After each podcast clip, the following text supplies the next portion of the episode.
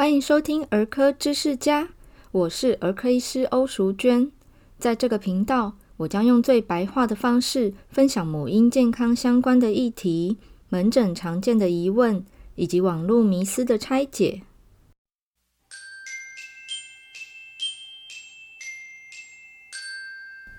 欢迎回到儿科知识家，今天要介绍的主题是门诊妈妈的点播。他提到说，在妈妈群组间有造成讨论的一只病毒——呼吸道融合病毒。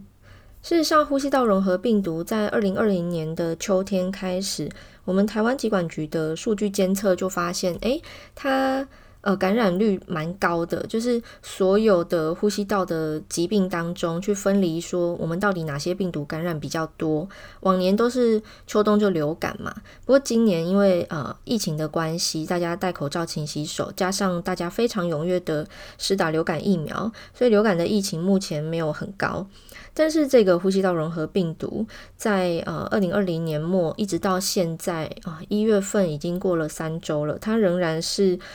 啊，呼吸道疾病里面是第一名，好，大家可以去啊疾管署的疾管局的网页看。那这支病毒它其实呃有一些家长可能没有很熟悉，但其实它在两岁以下的小朋友。它是非常容易感染的，而且有超过九成的孩子，就是他两岁的时候呢，其实他可能已经感染过至少两次的呼吸道融合病毒。有没有严重到住院不一定啦，因为有时候轻症就自然而然的啊，在诊所治疗就好了。这支病毒它的来源主要是因为团体生活，然后互相传染，也就是说托婴啊、幼稚园啊这些。呃，小朋友群聚的地方，因为飞沫跟接触的传染，飞沫传染很好理解，就是打喷嚏、咳嗽，如果没有好好的捂嘴巴，这样子喷出去的飞沫。那接触呢，就是呃，例如说，假设我打一个喷嚏，我没有捂好嘴巴，这个喷嚏的飞沫跑到了玩具上面、桌子上面，然后小朋友手再去摸，那他的手如果又挖鼻子啊、拿东西吃啊，或者他就直接吸手指啊。这样子的方式会传染，所以主要都是这个团体生活传染而来的。在成人身上，其实它也是有可能造成感冒。也就是说，呃，这个病毒的感染在小朋友身上，可能大家会比较有注意到，因为我们可能会带去看医生，然后做检查，根据他的症状跟这个治疗的反应，哦，得知说他是呼吸道融合病毒的感染。那在成人身上，因为它就是一般感冒症状，所以你可能不会发现你你可能被家里的孩子传染了呼吸道融合病毒。在小朋友身上呢，它产生的症状如果是轻症的话，它大概就是咳嗽啊、鼻塞、流鼻水、喉咙有一点痛，那可能渐渐的咳嗽会开始有痰。如果是小一点的小婴儿，他也许症状不是这么经典哦，比如说吃不下、吃不好，然后情绪比较烦躁易怒哈，或者是他会比较嗜睡哦，在小婴儿身上症状就会比较特别一点点，比较没那么经典。那此外，有一些孩子也会产生发烧的症状，甚至他可能会高烧不退。如果说这只病毒入侵到下呼吸道，造成了支气管炎或者是肺炎，除了高烧之外呢，小朋友会越咳越严重，越咳痰越多，可能会咳到吐。你会听到他呼吸有喘鸣的声音，喘鸣的声音就是他呼吸会有一个尖尖细细的咻咻咻的声音。那甚至如果说啊、因为痰太多阻塞了下呼吸道，那就会有一些呼吸比较喘，呼吸困难，呼吸急促。那小婴儿呢，他会用鼻翼扇动、乐凹跟胸骨上缘凹陷，还有发鼾来表现。鼻翼扇动是什么？就是我们正常人呼吸，鼻孔不会张大缩小，但是在小婴儿身上，如果他呼吸有一点困难，他呼吸道有阻塞的时候，他正常的呼吸之下就会有。鼻翼就是鼻孔张大缩小这样子，鼻翼扇动。那刚刚讲的乐凹或者是胸骨上缘凹陷，你可以把孩子的衣服掀起来，那你观察他平静状态下的呼吸。如果你会看到他肋骨凹陷又恢复平呃平顺，然后又凹陷哦，就随着呼吸那个乐凹会出现，跟这个胸骨上缘会有凹陷。那这样子就代表说他可能呼吸是比较窘迫的哈，呼吸是不顺畅的。发鼾就更严重了，发鼾其实就是他已经真的是缺氧，所以他的脸色苍白啊，唇色发紫，或者是指甲，指甲你会看到说末梢也没有血色，甚至就发紫。有这样子的情形，当然是赶快就医。那这个通常都是呃比较严重了哈，已经并发这个肺炎或者是呼吸窘迫的状况，这个通常就是会住院治疗。那呼吸道融合病毒的诊断呢，其实除了以上讲的症状之外，它是可以快筛的。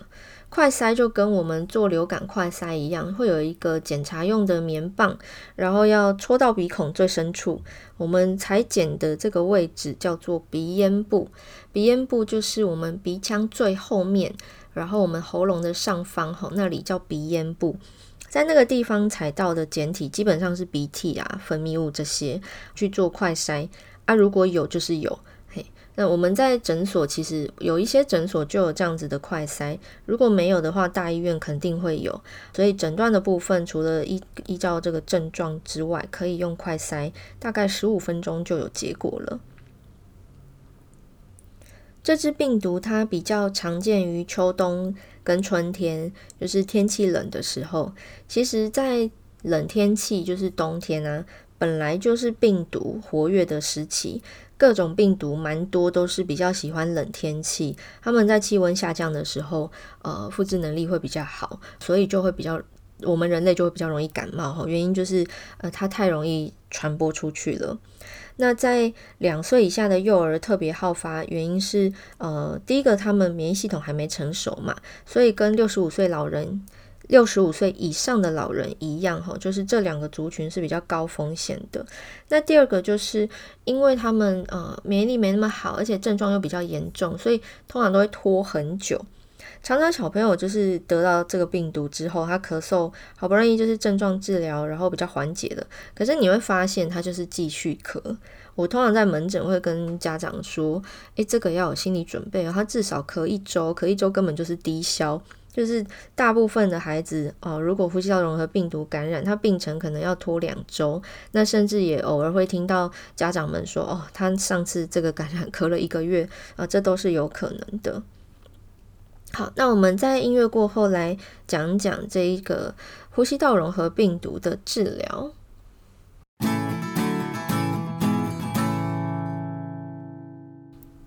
前面我们提到，这个病毒的感染会有上呼吸道的症状，例如鼻塞啊、喉咙痛这些。所以通常在开药的时候，我们就会适当的根据病人的症状，给他症状缓解的药物。例如说鼻塞的解除，例如说咳嗽有痰，我们就要化痰。这个是药物的部分。那在家里呢，我们其实很重要的事情是要帮小朋友补充水分。充足的水分，因为水分充足才有办法好好的化痰嘛。那另外就是拍痰的工作，这个是轻症。那假如说是重症，就是并发了支气管炎还有肺炎，通常它就是会有刚刚上述描述的这种呼吸窘迫的状况，那通常都要住院，住院就会打点滴了。所以大概补水的部分就是点滴是有非常大的帮助。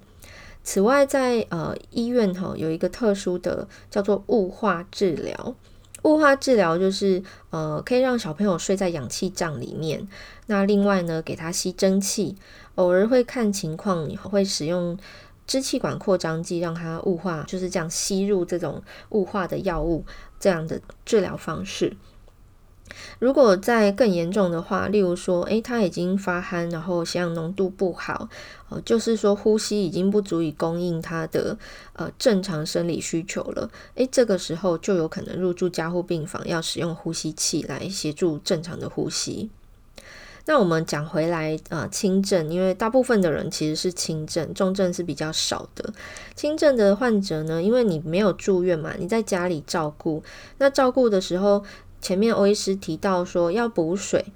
这个补水就是说小朋友在生病的时候，他可能呃脾气不好，食欲不好，反正他进食状况就不是很好。那这个时候呢，比较常见就是水分的耗损会比较快，因为他发烧，他呼吸比较急促，所所以这个水分散失就会增加，而且又水分需求增加，因为你要好好的化痰。这时候在家里照顾呢，呃给。各位家长五个建议。第一点是，嗯，你要这个实时观察小朋友的外观，看看他整体的精神状况。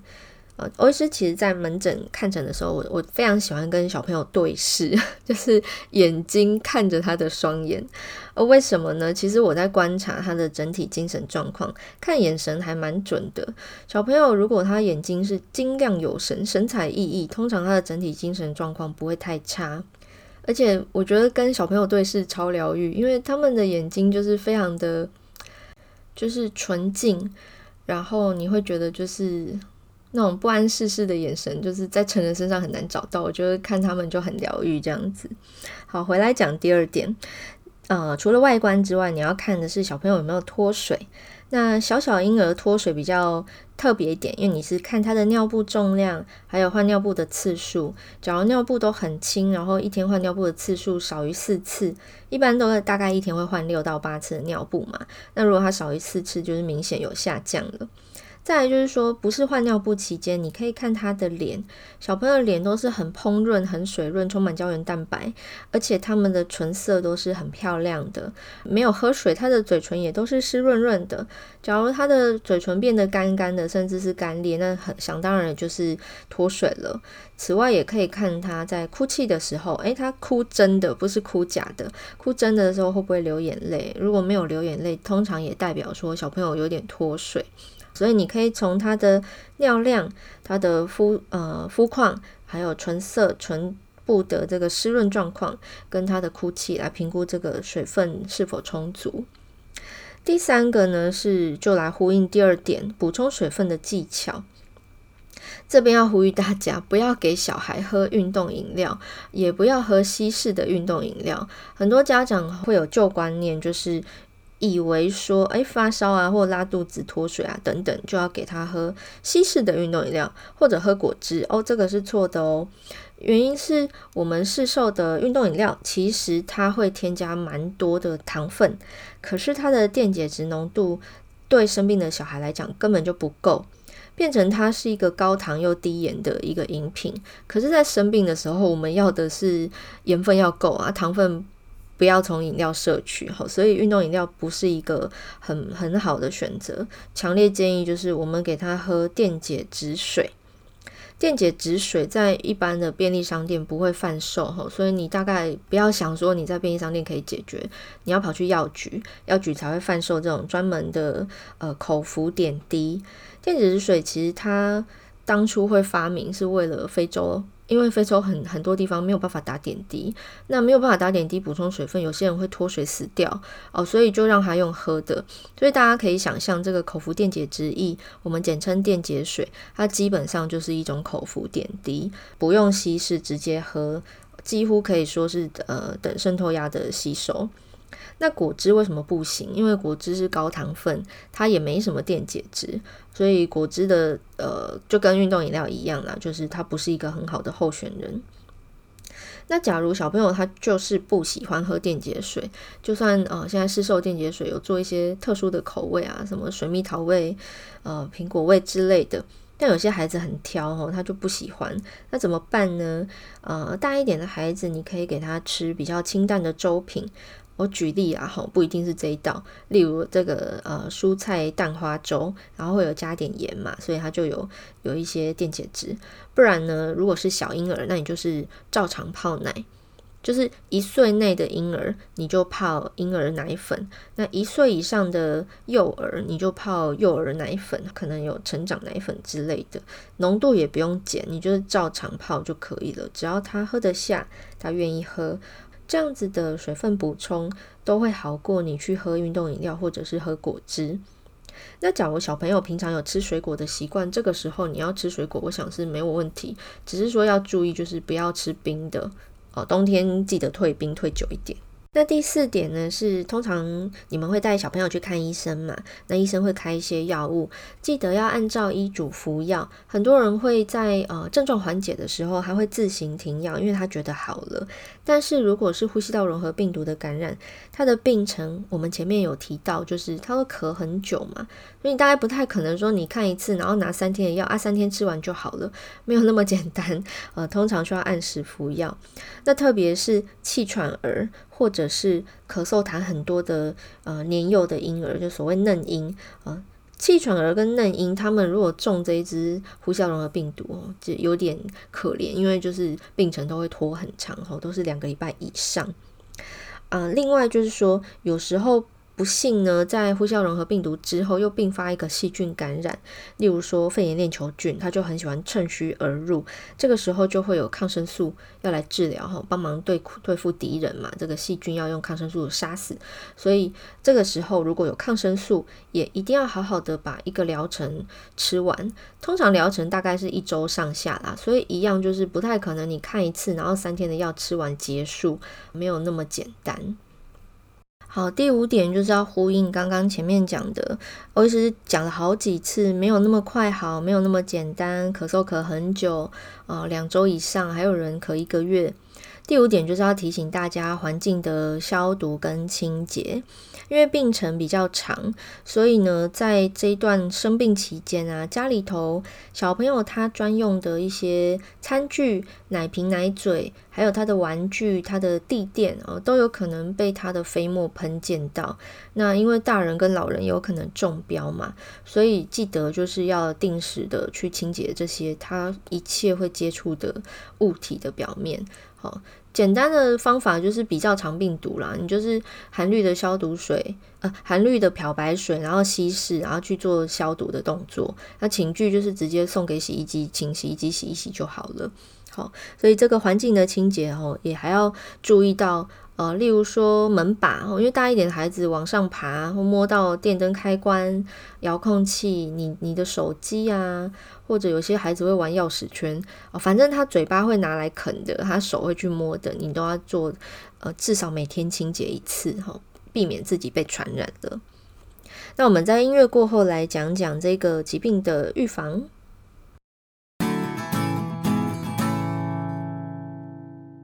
这个疾病它特效药是没有的，但是呢，它有一个所谓的免疫球蛋白的单株抗体，这个抗体就是打一针帮他的身体。呃，利用这个针哈，这这个抗体就是专门对付呼吸道融合病毒的，所以打这一针就是打一针保护一个月，每个月打一针哈。可是谁可以打针呢？健保的给付条件比较严格，它有针对这个呃，比如说三十周以下的早产儿，或者是有一些先天性心脏病的。婴儿，或者是呃三十五周以下早产合并有慢性早产肺病的婴儿等等，好的这一些免疫不全的小婴儿，他们会有健保给付。那呃，可是因为他给付只有六次，所以如果呃假设我们这个月龄两个月开始打，打六次是大概八个月打，但是到一岁前你可以考虑就是呃后面追加四剂自费。但这一针超贵，超级贵，所以呃没有保险给付的话，可能真的就呃会比较辛苦一点。那除了这个抗体之外，就是这些特殊的病童，他会需要这个抗体的呃针剂的保护。我们正常的婴儿事实上不用哈，正常婴儿因为你的免疫系统没有那么弱。呃，家人的照顾其实反而比较重要。就是说，我们照顾他，一线接触他的这个爸爸妈妈啊、保姆啊，或者是阿公阿嬷，你们做好戴口罩、勤洗手，还有注意咳嗽礼节，就是我们现在武汉肺炎、新冠肺炎我们在宣导的吼，戴口罩、勤洗手，然后手不要去摸你的眼、口、鼻，诶，就是这么简单的动作。那当然还要追加一个，就是没事不要去人多拥挤的公共场所。哦，除了上学上班之外，这个是必要的活动。那其他时间，例如说外食啊，或者什么逛街啊、去灯会还是什么跨年这种人多拥挤的公共场所，就是能免则免。那好消息是，这个疾病呢，跟流感一样，它现在啊，对不起，我比喻错了，跟肠病毒一样，它现在有疫苗的研发。啊，这个网页在卫福部哈，大家可以去查。这个疫苗它是在一百零八年的时候进入了临床人体实验的阶段，不过距离呃它正式可以就是真的应用到我们的疫苗预防接种这件事情，可能还要再等一阵子哈，大概不会是最近的事情。所以在有疫苗问世之前，我们还是要落实戴口罩、勤洗手，然后注意我们的咳嗽、打喷嚏的礼节哈。很多人都还是。即便疫情全世界这样子沸沸扬扬的，还是很多人在咳嗽打喷嚏的时候没有养成习惯要捂嘴巴。欧医师这边讲的不是小朋友，是成人哦。我还是很容易在公共场合看到有人就是咳嗽或打喷嚏的时候，并没有捂住嘴巴。这个反射动作需要练习啦，所以呃，这个要拜托大家哦，多多提醒自己，提醒家人，提醒朋友。你没有戴口罩的时候，真的要养成习惯咳嗽啊，吼清喉咙啊，诶，稍微挡一下嘴巴，这个是现在在疫情时代的一个基本的礼节，我觉得。好，来帮大家呃重新复习一下我们这支呼吸道融合病毒，它。主要的传染途径是飞沫传染跟接触传染。那在团体生活、婚姻中心、啊、呃、幼稚园等这样子的团体生活是比较容易被传染的，造成两岁以下的小朋友的感染是最多的。那两岁以前其实会不止一次感染，也就是说他不会免疫哦。另外就是说，如果家里头有这个上幼稚园的哥哥姐姐，他也很容易会传染给还在襁褓之中小婴儿的弟弟妹妹这样子。那在治疗是主要是症状治疗，补水。啊、有技巧，不要喝运动饮料，记得电解质水。再来就是拍痰，拍痰的部分是因为小朋友他这个痰会很多吼，你看他自己咳真的太久了，帮他拍痰会恢复的比较快一点。那注意拍痰的技巧，呃，网络上你可以上 YouTube 找找这个拍痰的教学，你可以找到影片。那它的风险呢，就是在天气冷的时候会比较高，因为天气冷的时候。病毒比较活跃，治疗之后呢，大部分它都会痊愈，只是病程拖比较长，所以要记得我们居家的环境消毒清洁，玩具啊，这个电灯开关等等，所有小朋友会啃的、会会手摸的东西，你都要记得消毒。那预防的部分还是基本功，戴口罩、勤洗手，没事不要触摸眼、口、鼻，以及尽量避免非必要的呃公共场所的出入吼，尤其现在疫情又有一点变化。大家在农历春节期间呢，务必好好保重自己的健康。现在呃，因为这个布桃的呃感染的事件啊，很多网络上的网友在声援我们医护人员。事实上，我前几天看到一个票选，他说就是如果你要给医护人员呃一句话，你会选哪一个？然后就有四个选项。那个票选我我自己也参加了，我选的是好好照顾自己。呃，我身为医护人员，其实我的病人家长，呃，跟我表达感谢，我都超开心的，因为你们的真心感谢对我们来说是非常大的动力。但很少人，很少人会主动跟我们说，诶，医生你要照顾好自己，真的蛮少的。绝大多数是我自己的家人，我自己私人的朋友。那偶尔会呃有门诊很熟悉哈，跟我很熟的家长，他会主动这样跟我说。其实我自己听到这句话，我觉得超暖的。因为呃，大家对我们说加油，对我们说感谢，当然都是一个动力。但是我觉得那个最 touch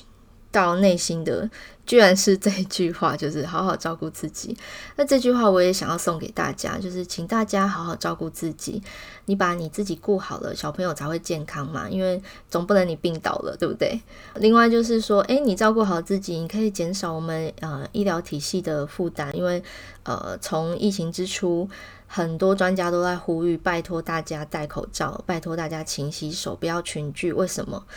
就是。要争取时间，等疫苗问世，等足够多的人打了疫苗，让这个疫情获得控制，让大家可以恢复正常的生活，可以正常社交，正常的出门，甚至有机会出国旅行或者是洽公，这都必须要争取时间。假如很多人感染了，万一医疗体系崩溃，那怎么办？你们好好照顾自己，减轻自己的负担，也减轻医疗体系的负担。然后不要在网络上就是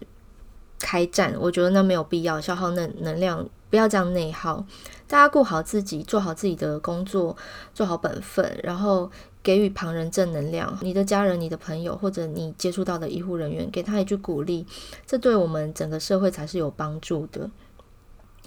好，那今天的节目，如果你觉得实用，对你是有帮助的。我也邀请你帮我分享这一集节目给你周遭的朋友，不论是家里有小婴儿，或者是有长辈，呃，把节目的资讯分享给他们，让他们能够得到正确的知识内容，对自己呃生活的调整是有帮助的。如果你是新朋友，也不要忘记订阅我的频道哦。那有任何问题可以私讯给我，我的 IG 是 Doctor 点 Emily O，D R 点 E M I L Y O U，你可以私讯我问问题，或者是诶你也想要点播下一集的主题，我非常的欢迎。那我们今天就到这里喽，祝福大家新年快乐，拜拜。